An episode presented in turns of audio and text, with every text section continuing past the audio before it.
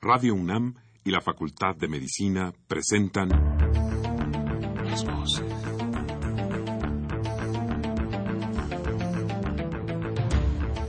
Voces. Las voces. Las voces. Voces. Las voces de la salud. Reflexión y análisis de las ciencias médicas. Acompáñenos.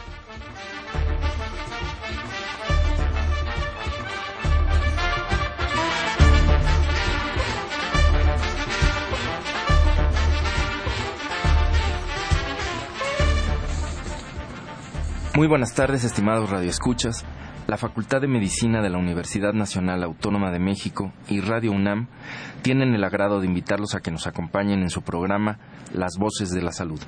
Soy el doctor Andrés Aranda Cruzalta y el día de hoy para hablar de la enfermedad del ébola se encuentra con nosotros el doctor Samuel Ponce de León Rosales. Como siempre los queremos invitar a que se comuniquen con nosotros a través del teléfono 5536 8989 con cuatro líneas o al 01800 505 2688 Lada sin costo.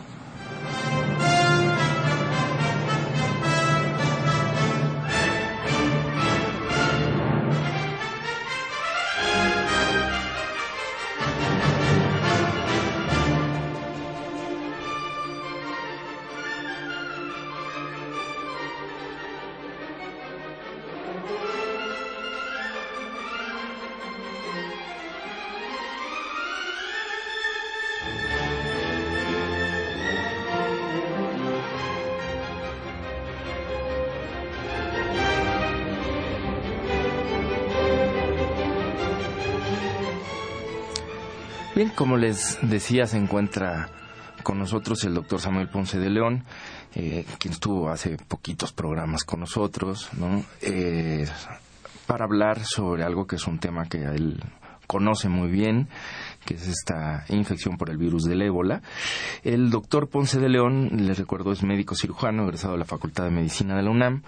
Tiene una especialidad en medicina interna y en infectología en el Instituto Nacional de Ciencias Médicas y de la Nutrición, Salvador Subirán, así como una maestría en ciencias en epidemiología hospitalaria, la cual realizó en la Universidad de Virginia en Charlottesville, eh, Estados Unidos, y actualmente es el jefe de la División de Investigación de la Facultad de Medicina de nuestra Universidad Nacional Autónoma de México y profesor en la misma de pregrado en donde imparte el curso de metodología de la investigación. Asimismo es eh, investigador nacional nivel 3. Bienvenido, doctor Ponce de León. Muchas gracias, un gusto estar aquí con ustedes. Pues, eh, pues un poco si nos vamos a platicar un poco sobre esta enfermedad viral que hoy por todos lados se está hablando de la misma, ¿no? Hay una, epidemia. ¿Qué es el ébola? Eh, causado por virus precisamente denominados ébola. Hay diferentes eh, tipos de virus ébola que pertenecen a una familia de virus que se llaman filovirus por la forma parecen filamentos o, fideos eh, grandes eh, y hay dos grandes grupos que se pueden distinguir, los, el virus Marburgo y los eh, virus ébola. De los virus ébola se conocen varios tipos de acuerdo al sitio en donde han venido ocurriendo epidemias. Hay variaciones genéticas menores entre ellos. Lo importante de esta infección es que es una de las infecciones más graves que le pueden ocurrir a, una persona, porque la mortalidad puede llegar a ser de más del 90%. Eso quiere decir que eh, nueve 9 de cada 10 personas infectadas podrían fallecer. Esto varía mucho, desde luego, del tiempo en el que se reconoce la epidemia, del tipo de virus, de la población que se afecta, pero es una infección extraordinariamente grave, eh, fundamentalmente. Bien, ¿cómo se transmite el virus del ébola? El virus se transmite por contacto directo con secreciones, con sangre, con saliva, con eh, heces, con orina, con semen. Todas estas secreciones son capaces de transmitir el virus. Para esto tiene que haber contacto directo con las secreciones. a través de mucosas, a través de ingerir algún alimento de un animal infectado, eh, contacto con las deyecciones de los murciélagos en, diferentes eh, tipos de alimentos, eh, pero se requiere ciertamente un contacto muy cercano con los tejidos infectados. Directamente con los tejidos puede ser también a través de fomites el contacto con estas no está muy bien establecido el, contacto a través de fomites desde luego es factible si los eh, secreciones el moco la sangre eh, las evacuaciones están en un sitio desde luego podría haber el contacto a través si uno toca eh, estas sustancias, pues estar expuesto a, la infección. Sin embargo, aparentemente la supervivencia del virus no es muy prolongada. Eh, pero todo esto, debo enfatizar, se conoce poco por las características de, las epidemias que han dado poca oportunidad de estudiarla, si bien se reconoce bien el virus y hay múltiples estudios en relación a la virología íntima, por lo que toca a la epidemiología, hay todavía muchas preguntas sin responder. Quizás entonces valdría la pena a lo mejor empezar un poco por recordar este, las características de estas epidemias, ¿no? ¿Cuándo han aparecido? ¿Qué tanto han durado los brotes? Eh, el virus eh, se conoce, los virus ébola se conocen desde 1976, cuando ocurrieron un par de brotes eh, que manifestaban una enfermedad diferente, eh, los gobiernos pidieron asistencia y el CDC mandó expertos a, estudiar estos brotes y eh, terminaron eh, demostrando que se trataba de una infección por un virus hasta entonces desconocido, que de hecho se le dio el nombre de un río cercano, el río Ébola, y por eso es que se denomina de esta forma. Y han venido ocurriendo oh, de entonces a la fecha en diversos países, eh, básicamente del continente africano exclusivamente, eh, eh, brotes habitualmente desde muy pequeños hasta aquellos que pueden llegar a alrededor de un centenar de casos, con mortalidades muy variables, pero que en términos generales se habían contenido, yo diría que casi espontáneamente, porque si había habido intervenciones, ciertamente eran básicamente para dar atención médica más para establecer algún tipo de contención.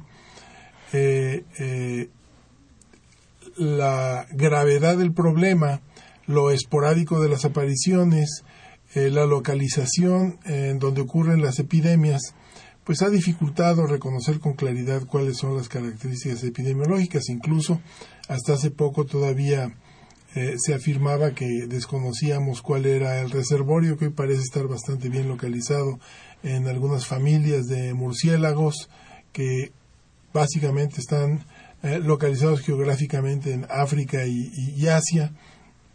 Eh, y son estos murciélagos los que pueden acarrear el, el, virus y infectar entonces a diversos animales y desde luego al hombre, sea a través de los animales que infectan, sea a través de eh, las deyecciones en las eh, frutas a las que podrían tener acceso los murciélagos, o a través de la ingestión directa de los murciélagos, que no son tampoco un alimento extraño eh, en esas regiones.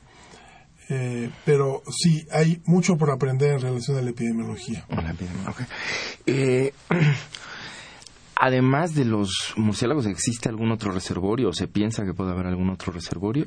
Bueno, estrictamente chimpancés, diferentes tipos de, de, simios pueden afectar venados, puercos, eh, puercoespines, eh, y todos estos son eh, animales que eventualmente pueden ser la vía de transmisión a los seres humanos. Bien, ¿De cuánto tiempo es el periodo de, una vez que, se infecta una persona, existe un periodo de incubación para esta virus? Y, este aparentemente sí se reconoce con bastante claridad. El periodo de incubación va de 2 hasta 21 días, pero en promedio las gentes tienen manifestaciones de enfermedad desde el séptimo al décimo día en promedio, la gran mayoría al cabo de una semana ya tienen manifestaciones clínicas. Y la evolución es relativamente rápida y tortuosa. Bien, ¿y cuál es el, el cuadro clínico? podrías platicar. Es decir, nos hablabas hace un momento, pues más o menos de lo que es, son las características epidemiológicas de esta enfermedad, cómo se transmite y demás. Pero ya una persona que ha sido infectada, que empieza a tener estos síntomas a los siete días, ¿qué es lo que le pasa? ¿Cómo, cómo se pues, reconoce? Eh, lo que se describe es que eh, empiezan con dolor de cabeza, eh, dolor en el cuerpo, fiebre. Esta es una presentación más o menos súbita con estas molestias puede haber eh, irritación en los ojos, puede aparecer un, salpullido en el cuerpo. Eh, y esto eh, evoluciona rápidamente al cabo de pocos días a, un estado de choque en donde ya se nota fragilidad capilar, hay hemorragia por diferentes sitios, puede haber hemorragias nasales, hemorragia intestinal, hay diarrea, dolor abdominal como parte de los síntomas predominantes y finalmente hay un cuadro de el paciente entra, como decía, un estado de choque y, fallece, eh, pues por lo menos en la mitad de los casos en el brote actual. Bien. Entonces, e, e, este cuadro quizás conviene señalar que e, es muy general y es muy poco específico. Eh, y es similar al de otras muchas enfermedades que ocurren en la región. De hecho, eh, en África en general, malaria, paludismo es un problema eh, muy importante y la práctica habitual es que si alguien llega con dolor de cabeza, fiebre, malestar general, dolores musculares, el manejo habitual es darle tratamiento para paludismo sin hacer ningún estudio. Este, eh, esto complica el diagnóstico y desde luego también el establecimiento de cuarentenas, porque eh, con estos síntomas tan generales es prácticamente en un principio indistinguible de otras muchas enfermedades infecciosas. Ya mencionábamos ahorita malaria paludismo, pero puede ser leptospirosis, puede ser shigelosis, puede ser cólera, pueden ser otras enfermedades virales hemorrágicas como fiebre de Lassa, eh, etcétera, que hacen muy difícil que uno pueda tener especificidad en el diagnóstico. Desde luego, y de acuerdo al contexto epidemiológico, pues en este momento si una persona llega con estos síntomas al hospital, la primera sospecha puede ser o debería ser ébola. Eh, pero cuando no hay un brote en ese momento y alguien llega con estas molestias, pues lo primero que piensa es paludismo, no es en ébola y nadie toma precauciones particulares. Claro. Eh, ¿Cómo se logra el, diagnóstico eh, certero de la enfermedad? Hay pruebas serológicas muy bien desarrolladas. Hay pruebas eh, de ELISA que pueden demostrar anticuerpos específicos en contra del virus o el antígeno propiamente del virus. Esto es una demostración directa de la presencia del virus. Entonces puede ser por ELISA, puede ser por eh, reacción de polimerasa, puede ser también por cultivo viral. Todos estos son métodos que hoy por hoy ciertamente estoy seguro que están ya utilizándose en el campo ahí, en, los diferentes países afectados. Muy bien. Desde luego no son pruebas fáciles tampoco de realizar, eh, porque tenemos que eh, decir, bueno, si hay pruebas, son comunes, pruebas que hacemos habitualmente en la Ciudad de México, etcétera. No para este virus, pero sí para otros tipos de, diagnósticos. Pero tenemos que, situarnos en la realidad de lo que son estos países africanos que son eh, pues de las regiones más pobres del mundo, en donde no hay una infraestructura sanitaria, los hospitales están muy mal equipados y la posibilidad de, realizar estos análisis pues no está ampliamente disponible lo estará quizás en algunas semanas o meses conforme va llegando la ayuda, pero hasta hoy ciertamente no, no es fácil acceder a ella. Bien. Eh, actualmente, ¿dónde, ¿dónde y cómo surge el, el brote eh, el brote actual que, estamos bueno, Pues eh, aparentemente ahí está publicado que posiblemente el caso cero sea una pequeño niño que vivía en un área eh, rural, precisamente eh, cerca de la frontera de, en Guinea, cerca de la frontera de Liberia y de Sierra Leona, eh, donde confluyen los tres países en una zona fronteriza, y, y, uno puede ser eh, más o menos fácil imaginarse qué fue lo que ocurrió. El niño pudo haber estado en contacto con algún animal infectado, incluso con algún murciélago, o haber comido algo. Eh, desarrolla manifestaciones clínicas y lo empiezan a cuidar sus familiares. El niño vomita, tiene fiebre, tiene diarrea y los familiares que viven habitualmente en un cuarto de piso de tierra que no tiene más facilidades de sistemas eh, de higiene que quizás una cubeta con algún para el transporte de agua y de, eyecciones eh, están en contacto íntimo con el niño. El niño se agrava lo llevan a un hospital al hospital lo ingresan porque está grave y, y lo empiezan a atender como si fuera un caso. Podría ser de chiguelosis cualquier otra infección. Los médicos y las enfermeras entran en contacto ah, para cuidarlo y al cabo de pocos días la madre fallece con un cuadro muy similar, también los hermanos del niño, otros familiares, y también empiezan a enfermar los médicos y enfermeras que lo atendieron, quienes a su vez ya contagiaron a otras personas en sus casas y en otros hospitales. Eh, eh, de aquí a cómo se movió la gente infectada a, Liberia o a Sierra Leona, pues es a través de su trabajo, de sus contactos familiares, etcétera, y, podríamos imaginarnos que el inicio de la epidemia fue de esta manera. Muy bien. Eh, ¿Qué otras? Eh, bueno, ya mencionabas algunas otras enfermedades, particularmente otras virosis que pueden dar enfermedades como que cursan como fiebres hemorrágicas. Este, ¿Qué tan difícil es establecer, digamos, el diagnóstico diferencial con estas, en las condiciones en las que se encuentran ahorita en África? Porque creo que señalabas, eh, muy bien que no son las mismas que tenemos nosotros o que existen en otros países, ¿no? yo, diría que es muy difícil, es muy difícil y esto crea un problema eh, muy complejo en términos de eh, cómo establecer los procedimientos de cuarentena, porque eh, la recomendación para las poblaciones es, bueno, si usted se siente mal, tiene fiebre, dolor de cabeza, los síntomas generales, que son síntomas generales de otra larga lista de infecciones, pues tendrán que acudir al médico. Y, el médico ahí tendrá que decidir primero en bases clínicas si lo tiene que aislar o no. En principio, todas las personas que tengan un cuadro similar tendrían que entrar a algún sistema. Separarlos de sus familiares y de su trabajo, de sus actividades cotidianas para evitar que se sigan estableciendo cadenas de transmisión.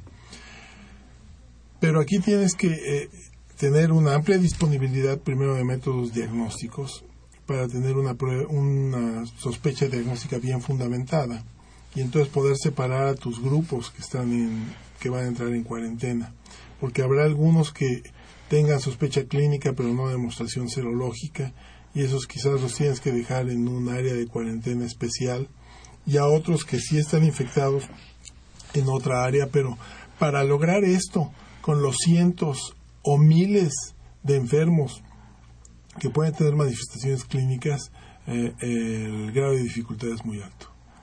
Claro.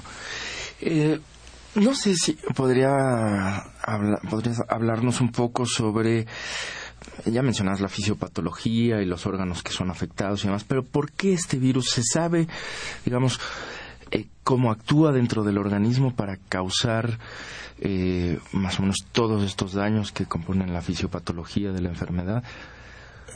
Sí, de hecho, eh, el estudio de, del virus, eh, desde luego fuera de África, en laboratorios en Estados Unidos y en Europa, ha permitido reconocer que el virus primero infecta a, un grupo de células que son importantes en el sistema de defensa del organismo, que son las células dendríticas y los macrófagos, y, y, rápidamente eh, hay una extensión de la infección en estos grupos de células que son destruidas rápidamente.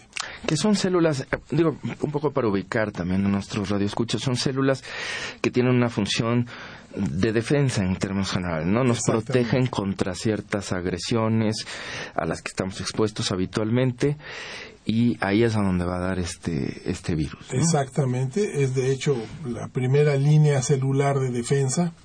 Eh, y el virus tiene capacidad de producir algunos mediadores químicos que pueden inhibir la respuesta celular, eh, actuando directamente sobre otros grupos de células. Eh, y es rápidamente distribuida a todos los tejidos linfoides, en donde se multiplica con gran rapidez y, va destruyendo las células conforme se va multiplicando. Eh, el virus finalmente alcanza el hígado, alcanza los riñones y, produce un factor que evita la, coagulación, que afecta la coagulación y también tiene un efecto sobre el funcionamiento de las plaquetas y, la suma de todos estos efectos es lo que finalmente conduce a un cuadro clínico como el que acabamos de describir, ¿no? Claro. Una serie de tratamientos sintomáticos, por un lado, ¿no? Y luego tendríamos que pensar un poco en la posibilidad, ¿existe algún tratamiento específico? ¿Existen vacunas? ¿Qué se hace a diferentes niveles en cuanto a la atención de estos pacientes? ¿O qué se puede hacer en estos momentos? Pues eh, realmente lo único que se puede hacer ya con una persona que tiene la infección establecida es tratar de darle apoyo eh, en términos de mantener sus constantes vitales, darle suficiente líquido, tratar de corregir algunas de las alteraciones de coagulación, seguramente tratar alguna infección eh, eh, secundaria no relacionada, bueno, consecuencia de la infección viral primaria, pero básicamente es tratar de mantenerlo. No hay ningún tratamiento que esté bien a bien demostrado que es efectivo y tampoco que pueda ser utilizado en eh, números importantes en la población afectada, así como tampoco no hay ninguna vacuna que tenga alguna utilidad en este momento. ¿Se está tratando de hacer algo en este momento en ese sentido sobre los tratamientos? ¿Qué es lo que, eh, digamos, qué estrategias se han puesto en, marcha para, para ver si se puede hacer algo sobre esta, sí, desde luego, esta enfermedad? De hecho, de tiempo atrás, de las experiencias previas, de los aislamientos previos, hay un, amplio número de investigaciones tratando de desarrollar medicamentos y tratando de desarrollar eh, vacunas. Eh, no hay todavía ningún ah, producto que pudiera utilizarse ampliamente en la población. Y ciertamente para el caso de la epidemia actual difícilmente tendremos una solución a través de esto. Sí es una oportunidad para desarrollar conocimiento, es una oportunidad para tener eventualmente nuevos antivirales o nuevas vacunas o nuevos tratamientos como el ZMAP, que es el que se estaba utilizando, que es una combinación de anticuerpos producidos eh, de una manera particular en plantas de tabaco. Eh, eh, pero esto, por más noticia de interés que, sea, eh, yo creo que no debería de desviar a los programas de atención que tienen que enfocarse por otro sitio. Este, en este momento no hay ningún medicamento que pueda venir a resolver la situación, ni lo habrá en los próximos meses. Yo diría que difícilmente antes de seis meses no va a haber nada y estoy siendo ciertamente complaciente diciendo solo seis meses, como tampoco habrá una vacuna. Entonces, eh, el énfasis en abordar la solución de esta epidemia tiene que ser en desarrollar una infraestructura sanitaria suficiente para poder eh, resolver los mil problemas que tienen las poblaciones en estos países, en donde no hay prácticamente nada actualmente. Bien. Eh, se plantean, por ejemplo, algunas estrategias en torno a la posibilidad de intervenir a los reservorios o eh, ¿por, qué, por, qué, se puede, es difícil? ¿Qué ocurre a ese nivel? Eh, eh, a nivel de medidas higiénicas, sanitarias, ¿qué, qué se puede hacer o, o, por qué es difícil en todo caso hacer algo?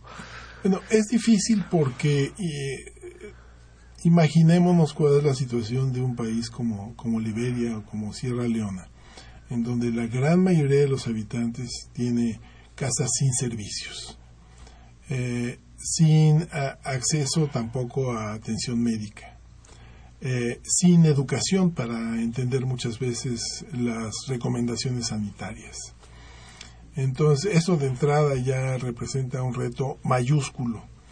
Este, y, y después, pues hay que desarrollar lo que será un área, desde luego, de atenciones en consultorios que permitan mantener las eh, medidas de prevención que son extraordinariamente complicadas. Estamos hablando de que los médicos eh, eh, y los técnicos de laboratorio tienen que trabajar con trajes de protección, con guantes, máscaras,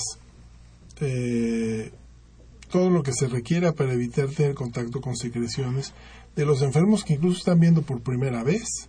Eh, eh, entonces, eh, todo esto se acumula para acrecentar esta dificultad. Bien, ¿nos podrías explicar qué es un cerco sanitario y cómo se realiza? Bueno,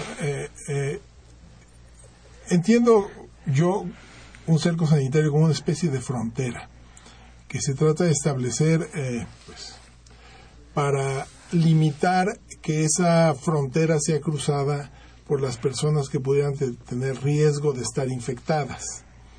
Eh, es algo que en México se utiliza con, frecuencia cuando tenemos algún problema ah, infeccioso particular, por ejemplo el caso de sarampión, que de repente hay casos, ha habido casos en México de sarampión que está en control en el país gracias a las campañas de vacunación, pero de repente tenemos visitantes del extranjero o niños, eh, incluso adultos jóvenes que llegan de algún otro país y que aquí desarrollan un cuadro de sarampión.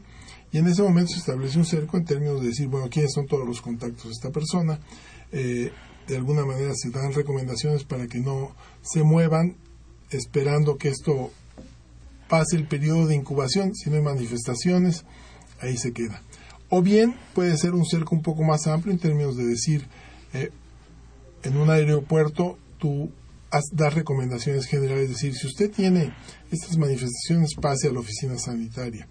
O puede ser un poco más eh, estricto el, el, filtro y tomas a distancia la temperatura de los viajeros que están atravesando por un corredor y si encuentras a alguien con temperatura más alta, en ese momento no, no permites que continúe su, tránsito. O bien de plano cierras una frontera completamente, para una región, para una zona ah, ah, rural, o entonces de alguna manera es una línea ah, que, que tú estableces arbitrariamente y los controles los vas definiendo de acuerdo a cómo vaya siendo necesario por las características de la enfermedad y de la población. Desde luego, imagina en la selva, pequeños eh, caseríos en donde la gente tiene una gran movilidad, pues será extraordinariamente difícil establecer un cerco sanitario. Y cuando ya lo estableces, como ocurrió de hecho, eh, y le avisas a la gente no se mueva, pues los funcionarios que tienen sus ideas particulares, hubo un funcionario que decidió no respetar el cerco y fue el primero que llegó a Nigeria para iniciar la transmisión en Nigeria alguien que ya tenía el aviso de que no debía moverse, que tenía la sospecha de diagnóstico y que se movió, porque es el otro factor también importante en la limitación para poder contender con esta epidemia. La corrupción es grande en estos países. Claro. Eh, ¿Cuáles son en ese sentido las medidas que se eh, que se está bueno la pregunta es se están tomando algunas medidas en, México supongo que sí y en qué niveles está pensando un poco hasta dónde tendríamos que, hasta dónde se está pensando qué tiene que actuar qué se puede hacer en función de, de que sabemos que está ocurriendo una epidemia del otro lado del mundo. ¿no? desde luego hay recomendaciones particulares, no sería yo la persona más adecuada para hablar de, las recomendaciones particulares, pero ciertamente conviene enfatizar que el riesgo para que en México tuviéramos algún problema relacionado a esto es extraordinariamente remoto. No que no llegara a haber algún caso que podría ocurrir efectivamente alguien que viene de Sierra Leona y que hace un, llega a Miami y de Miami vuela a México, podría ser este, difícilmente tendremos un problema porque nuestras características de capacidad de infraestructura sanitaria son completamente diferentes y así será igual, yo diría que para todo el continente americano y para Europa, seguramente en Europa habrá casos eh, de, viajeros infectados que también serán fácilmente eh, contenidos. Este, así que sí, ciertamente todos los países tienen establecida una serie de recomendaciones para viajeros. Eh, pero también vale la pena ah, enfatizar que eh, son eh, importantes y pero quizás su utilidad es un tanto relativa porque hay una gran cantidad de viajeros no reconocidos formalmente que llegan por muy diferentes vías. Este, desde luego, dado los tiempos de incubación de la enfermedad, eh, la vía que habría que vigilar más atentamente es la vía aérea, hablando del continente americano. De hecho, en México entiendo que no recibimos ningún vuelo directo de África, sino que tendrían que hacer alguna escala en algún otro sitio, más frecuentemente en Estados Unidos o a través de Europa Occidental. Este, así que ciertamente en México no debe ser este nuestro motivo de preocupación, pero sí debe ser un motivo de preocupación ver cómo se ha desarrollado esta epidemia, porque lleva desde diciembre y en junio Médicos Sin Fronteras, esta importantísima organización no gubernamental que da apoyo sanitario en muchas regiones eh, pobres, llamó la atención y dijo que el problema estaba fuera de control y nadie prestó atención. A la Organización Mundial de la Salud, de alguna manera, se le fue eh, el control del asunto este, y, y, siento que todo el mundo tardíamente está reaccionando. Este, y, y están en capacidad de acción. Desde luego, Médicos Sin Fronteras se declaró incapaz de tener una acción más efectiva desde hace meses, pero hace meses posiblemente la acción eh, de los organismos internacionales podría haber sido eh, efectiva. Yo creo que hoy sí requiere una acción concertada de múltiples países. Eh, ya de alguna manera Estados Unidos marcó la pauta señalando que va a enviar a un grupo numeroso de efectivos del ejército, que será la mejor manera de contender en este momento con eso. No, no encuentro yo otra manera de poder responder más que enviando una fuerza de tarea muy capacitada para poder establecer cercos, recomendaciones, que se respeten las eh, medidas sanitarias y, levantar instalaciones, porque hay que levantar las instalaciones desde consultorios hasta hospitales, hasta zonas de, de de cuarentena propiamente. Me parece que es muy eh, interesante esto que estamos viendo y yo quisiera que regresando a una pausa que tenemos que hacer, retomemos este por ahí el tema. Claro.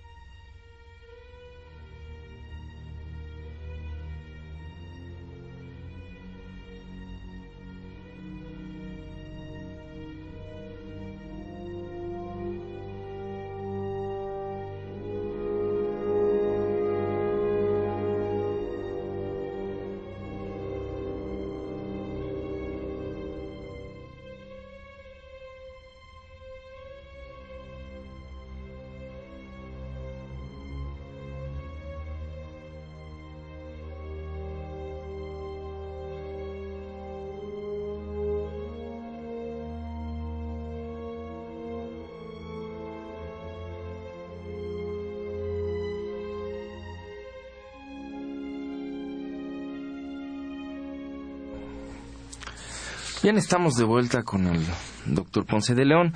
Antes de continuar con la charla tan interesante que estamos teniendo, quisiera dar algunos avisos. La Facultad de Medicina de la UNAM, a través de su Departamento de Salud Pública, invitan al seminario sobre adicciones, un problema de salud pública en México, a su sesión del mes de septiembre, el día 30, con el tema enriquecimiento ambiental como una herramienta contra las adicciones, con la doctora Nayeli Páez Martínez, de la Escuela Superior de Medicina del Instituto Politécnico Nacional y del Instituto de Psiquiatría, doctor Juan Ramón de la Fuente, el cual se realizará en el auditorio doctor Fernando Caranza de la Facultad de Medicina. Para mayores informes eh, pueden eh, entrar a la página www.facmed.unam.mx o a través del correo sem.adicciones gmail.com o al teléfono 56 23 24 45. Tengo también algunas preguntas del público, entonces eh, quizás antes de seguir valdría la pena leerlas para ver si les puedes dar respuesta. Javier Marín pregunta, ¿qué noticias hay acerca de obtener anticuerpos de las personas que han logrado sobrevivir para hacer una vacuna o una cura? Bueno, más que se pueden concentrar y obtener una pequeña cantidad de anticuerpos que podría ser útil para utilizarlo en algún enfermo. Este, eh, en términos de eh, eficacia tampoco tendríamos ninguna respuesta en este momento. Es posible hacerlo, pero no sabemos qué tan útil sea. Javier Guerra, ¿qué es lo que impide encontrar algún elemento para matar al virus? ¿Cómo se defiende? Bueno, pues eh, lo, básicamente lo que hay que encontrar es eh, algo que bloquee la multiplicación del virus, sea la entrada de las células, sea en el interior de las células, y, en este momento, más que defenderse, no hay el producto que demuestre esta efectividad, ¿no? ¿Hay algún libro o página de Internet con la información confiable sobre esta enfermedad? Laura de 27 años. Sí, de hecho hay ah, una gran cantidad de, páginas. Pueden entrar al sitio del Centro de Control de Enfermedades de Estados Unidos, que es, entras como www.cdc.gov eh, y ahí puedes ir directamente a ébola o puedes entrar al sitio de la Organización Mundial de la Salud, WHO, eh, o puedes entrar, son particularmente buenos algunos sitios, eh, como eh, la BBC tiene un, si entras a, a, la página electrónica de la BBC, eh, directamente puede llevarte a un sitio con un gran número de artículos desde la información más general hasta las últimas noticias en relación a ébola y lo mismo pasa con el New York Times, con The Guardian, con eh, la mayor parte de los periódicos que mantienen, de hecho, una información más actualizada que las propias páginas oficiales de la Organización Mundial de la Salud o, del CDC. Están mucho más actualizadas, se actualizan varias veces al día, entonces las páginas oficiales habitualmente lo hacen una vez al día. Entonces, hay una gran cantidad de información. Bien. Eh, entonces, bueno, como estábamos en una parte un poco difícil de entender de, en cuanto a la charla, difícil de entender para nosotros, porque hablamos un poco del problema mexicano. Decías, bueno, si efectivamente quizás no sea un riesgo muy grande sin que se descarte, nunca se puede descartar pues la posibilidad de algún contagio, pero ese quizás no es el, el problema fundamental. Eh, la pregunta es, ¿por qué insistir tanto en, la pregunta que nos, que nos hacemos, te hago y, me hago con esto aquí en este programa, y quizás en otros, ¿por qué insistir tanto en los medios mexicanos, digamos, de llevar esta información? Ya mencionabas, eh, pues, la verdad de tener eh, pues que no nos ni nos asuste ni nos alarme de más ni tampoco nos eh, digamos una cultura general médica pues que también sea importante. Pero yo creo que hay algo más ya en lo que estabas mencionando que también me parece un poco más triste sobre lo cual quizás deberíamos de, reflexionar no una situación en la cual eh, existe la posibilidad de imaginarse a todos estos pues ya más de mil andaba en mil y pico la cuenta ya de enfermos ¿no? en la epidemia actual. Me parece un el dato que yo había leído. Tú lo conocerás mm, quizás mejor eh, o quizás nadie, pero este por ahí andan un poco los los datos que se han publicado, ¿no? Este en el yo lo leí en una revista médica. Eh, pero eh, ¿Por qué es importante? Vamos, parece una obviedad, ¿no? Pero este asunto de solidarizarse con lo que está ocurriendo en el otro lado del mundo, esto es quizás eh, si bien no tanto por lo que nos pueda o no nos pueda ocurrir en última instancia, o que tan cerca o que tan lejos lo veamos, pero también es una situación terrible. Los países que has mencionado, igual que los países que, que sufrieron la epidemia, por ejemplo, en la década de los noventas, etcétera, todos estos países africanos, como bien mencionas, son países en donde la calidad de vida, el nivel de vida, el nivel económico, la posibilidad de tener acceso a instituciones de salud, educativas y demás, pues son escasas, ¿no? Eh, y finalmente este fenómeno epidemiológico, como tantos otros, se viene a inscribir también dentro de estas situaciones y creo que nos pueden hacer reflexionar mucho, ¿no? En términos de esta, no solo de la comprensión del fenómeno, sino de la solidaridad en algún momento, de entender lo que está ocurriendo del otro lado del mundo, ¿no? Eh, si se quizás no verlo de esta manera podría llevarnos de alguna u otra forma a decir bueno pues finalmente está lejos de aquí este son países pobres, no nos sentimos muy cercanos o sí, etcétera y, y en algún momento pues, se puede iniciar una cadena también, digamos, eh, no intencionadamente o como sea, pero de, de cierta despreocupación desmedida de pues los que se mueren son otros, están allá, este que quizás podría llegar hasta ciertos tintes, mm, pues me atrevería a decir en algún momento podrían tener algún tinte xenofóbico, ¿no? Este, algún tinte ahí de... Eso me parece muy importante que estés hoy para hablar de la, de la epidemia, ¿no? Un poco alguna reflexión al respecto y que nuestros radioescuchas estén interesados, más que por susto y esto por decir, bueno, pues esto está ocurriendo en, el, en este mundo en el que habitamos y en este momento en el que estamos aquí presentes todos, ¿no? Sí, sí, eh, desde luego concuerdo con tu apreciación y, y, es importante porque si bien el problema es lejano, no nos es ajeno. Eh, eh, el mundo efectivamente vive una época de globalización y la globalización no solo se refiere a poder comerciar con todos los países, con poder viajar de el extremo más lejano de aquí a, a donde se te ocurra en menos de 24 horas, de poder transportar cantidades grandísimas de eh, personas en, barcos y, en aviones. Eh, esto de esta globalización, con todo esto que estoy mencionando, implica riesgos, desde luego. Eh, insistiría en que quizás el principal riesgo, desde luego, no es ébola, pero lo vivimos con influenza.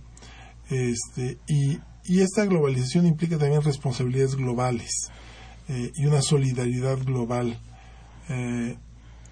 lo que ocurre eh, actualmente en África, y vuelvo a los números nada más, actualmente son casi de 5.000 casos este, reconocidos, con poco más de 2.600 fallecimientos.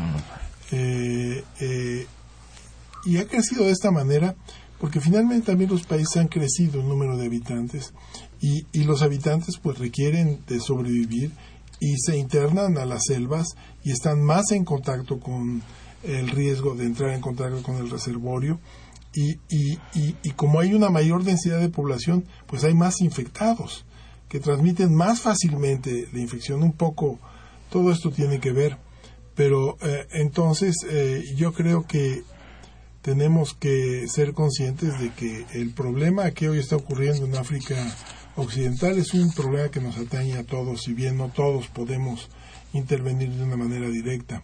Pero recordemos que incluso en situaciones que eh, numéricamente representan un problema menor, como puede ser algún terremoto en alguna ciudad remota, lejana de México, el gobierno está dispuesto a enviar algo de ayuda, aunque sea simbólicamente. En este momento no he oído que ningún país latinoamericano esté planteando algún tipo de ayuda. Y es interesante porque ciertamente ocurre algún contraste con lo que podría haber ocurrido en alguna otra situación. Se ve como un problema exótico y, que eh, no representa para nosotros ninguna importancia y, creo que estamos equivocados con esta percepción. Muy bien. Eh, tengo otra llamada, la señora Elizabeth Solórzano. Pregunta, ¿qué fue lo que contuvo en las décadas anteriores la expansión, en los setentas? ¿Cómo fue que en un momento determinado no irradió más espacios? Creo que lo habías comentado, pero no sé si vas a profundizar un poco sobre esto. Sí, claro, yo, yo pienso que básicamente, primero es la muy alta mortalidad del virus, que eh, evidentemente los que están infectados fallecen rápidamente y no se pueden mover mucho más tiempo infectando más gente. Segundo, que la densidad de las poblaciones en donde estaba ocurriendo era una densidad menor que eh, limitaba rápidamente el número de casos contagiados, eh, fundamentalmente. Hoy las circunstancias son completamente diferentes y lo estamos viendo con toda claridad. Nos pregunta también sobre las limitaciones de la vacuna. Le, surge la duda a, la señora Elizabeth Solórzano sobre cuáles serían las medidas de un área más grande como el Distrito Federal, Nueva York, etcétera, para contener una epidemia así. Bueno, eh, realmente sería muy difícil que una epidemia de esta manera se diera en estas dos ciudades. Primero, porque eh, si hablamos específicamente de esta infección, pues no tenemos ni siquiera el, reservorio, no hay el, animal que pueda transmitir el virus. Si alguien llegara infectado, pues podría haber quizás algún tipo de contactos en el ámbito más, más eh, directo, más cercano, quizás el personal de salud, los familiares más directos, pero esto no, no iría más allá. Entonces, básicamente, con medidas de educación para la población sería suficiente para contender con este problema en una ciudad como México o como Nueva York. Claro, porque aunque están rotas, digamos, las, las condiciones de, de, baja densidad que mencionabas en los otros casos, este, afortunadamente también hay, pues, una, infraestructura, ¿no? En términos educativos y sanitarios, ¿no? Que compensa un poco. Y finalmente hace una pregunta que me parece también muy interesante. La misma señora Solórzano te pregunta, ¿cuál es en su opinión, ¿cuál es su opinión con respecto al grupo de médicos que va a salir de Cuba, ya que se están arriesgando? El grupo de médicos que va a salir de Cuba es un contingente que va a eh, ir Un contingente, no sé si, lo, pues, si lo sepas, porque aquí no, tiene que este saberlo todo, pero sí, a mí me parece que había escuchado también algo al respecto no sé. Bueno, pues el mismo riesgo que tienen los médicos que ya están allá, de Médicos Sin Fronteras, los médicos que de otras organizaciones no gubernamentales están eh, trabajando para atender a la gente eh, ya en el terreno en, en Liberia y en, en Guinea y en Sierra Leona y básicamente este, entiendo que también República del Congo, en donde está ocurriendo una epidemia simultánea que ya anda cerca de los 100 casos por otro virus, ébola diferente. Este, pero sí es gente que asume el riesgo, que sabe que se va a enfrentar a un problema muy muy grave y que sabe que puede infectarse y que sabe que se puede morir en consecuencia. Entonces ellos ciertamente se infecten o no se infecten son eh, eh, personas que eh, tendrían que ser considerados como héroes eh, porque están dando todo lo que pueden dar para poder ayudar a la población enferma. Así que cubanos, norteamericanos, eh, franceses, latinoamericanos, porque realmente los contingentes que forman parte de Médicos Sin Fronteras es pues de todo el, mundo eh, y son médicos y son de otras eh, profesiones y enfermeras, enfermeros, etcétera. Este, son gentes que dedican su vida a arriesgarse para poder ayudar a sus eh, semejantes. Bien, creo que sí no sé si te parezca pertinente, pero ah, en función de lo que decías, me parece importante eh, quizás matizar que, desde luego, no le resto, digamos, la, la heroicidad del acto, pero sí también entender que es un grupo de gentes, la de cualquiera de estos grupos son gentes preparadas que de alguna manera están asumiendo un riesgo, pero un riesgo eh, que no por eso es menor, no trato de minimizarlo, pero digamos que están preparadas para asumir ese riesgo, ¿no? Me parece, eh, yo solo quería matizar un poco esto, hasta donde se puede siempre asumir esto, porque no se tiene un control absoluto, ¿no? Eh, no, no, sé si siempre preparadas por completo. Entiendo que en su preparación profesional y entendiendo los riesgos podrían serlo, pero en términos de los insumos que requieren para atender a la gente, podrían no tener todas las facilidades. Y, y de hecho esto ha sido cierto para lo que ha venido ocurriendo en los meses pasados, en donde la gente trabajaba a pesar de que no tenían ni todos los guantes, ni todas las jeringas, ni todos los lentes, ni todas las batas, ni todo lo que requerían para tratar adecuadamente a los contactos o a los enfermos. Eh, claro, estando conscientes además de que están en contacto con en una situación desventajosa por estos insumos. La señora Norma Sánchez de 50 años, bueno, pues manda un comentario en el cual este a propósito de lo, de, lo que comentábamos hace un rato, pues nos recuerda, ¿no? Que sobre el continente cuba, contingente cubano, ¿no? Que, ha salido en las noticias de que saldrán 300 médicos. A propósito de que mencionabas que quizás ningún país latinoamericano todavía se movía. Bueno, no lo sabíamos todo, pero eh, al parecer, bueno, pues aceptamos la noticia, ¿no? Este, no, no creo. Y agradecemos la, la aclaración. Eh, otra ha sido a Radio Escucha, Hilda de San Román. pregunta, ¿por qué toca tanto a los países africanos? ¿Hay otros lugares del mundo donde se hayan registrado casos y por qué? bueno, por qué no Sí, hay una variedad de, virus ébola que eh, básicamente se localiza en Filipinas y en China. Este, pero la localización depende básicamente de que eh, el virus eh, tiene su el reservorio del virus. Son estos murciélagos que se localizan geográficamente en estas regiones. Ese es el motivo básicamente. Entonces este, se dan las condiciones para que esto resulte en un problema eh, en conjunto con pues el desarrollo de las poblaciones las limitaciones sanitarias etcétera Bien, pues eh, estamos a unos minutos de terminar y yo no sé si quisieras hacer alguna reflexión final, aclarar algunas cosas, algo que se haya quedado por ahí en el tintero, que consideres importante comunicar en estos momentos.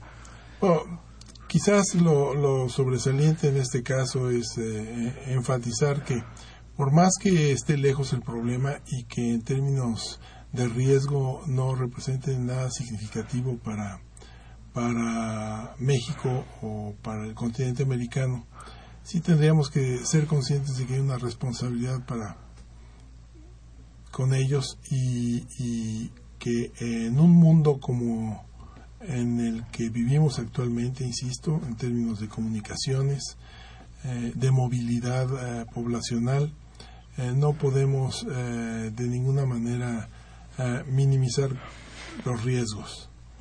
Eh, lo que ocurrió en lo que ha ocurrido con este con esta epidemia en el momento actual es que eh, me atrevo a suponer se pensó que iba a ocurrir lo que había venido ocurriendo con las otras epidemias que de alguna manera iban a, a tener una solución casi espontánea eh, pero esto ha seguido creciendo y las perspectivas de, de, control hoy se ven ciertamente eh, muy, muy complicadas.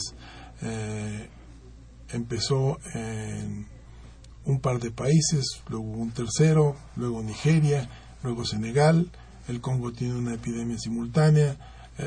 No dudemos que en poco tiempo habrá otros países africanos afectados y empezará a haber reportes de caos en Europa. Entonces tendremos que estar conscientes que es parte de nuestra responsabilidad global.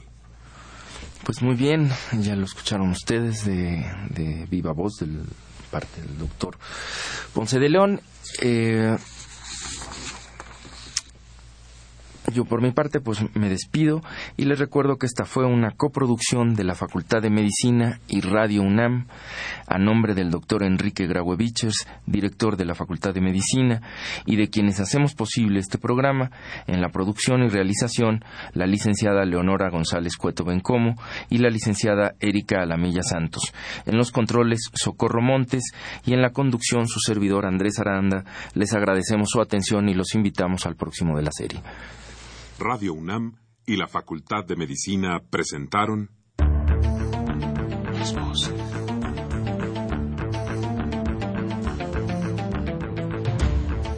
Voces. Las voces. Las voces. Voces. Las voces de la salud. Reflexión y análisis de las ciencias médicas.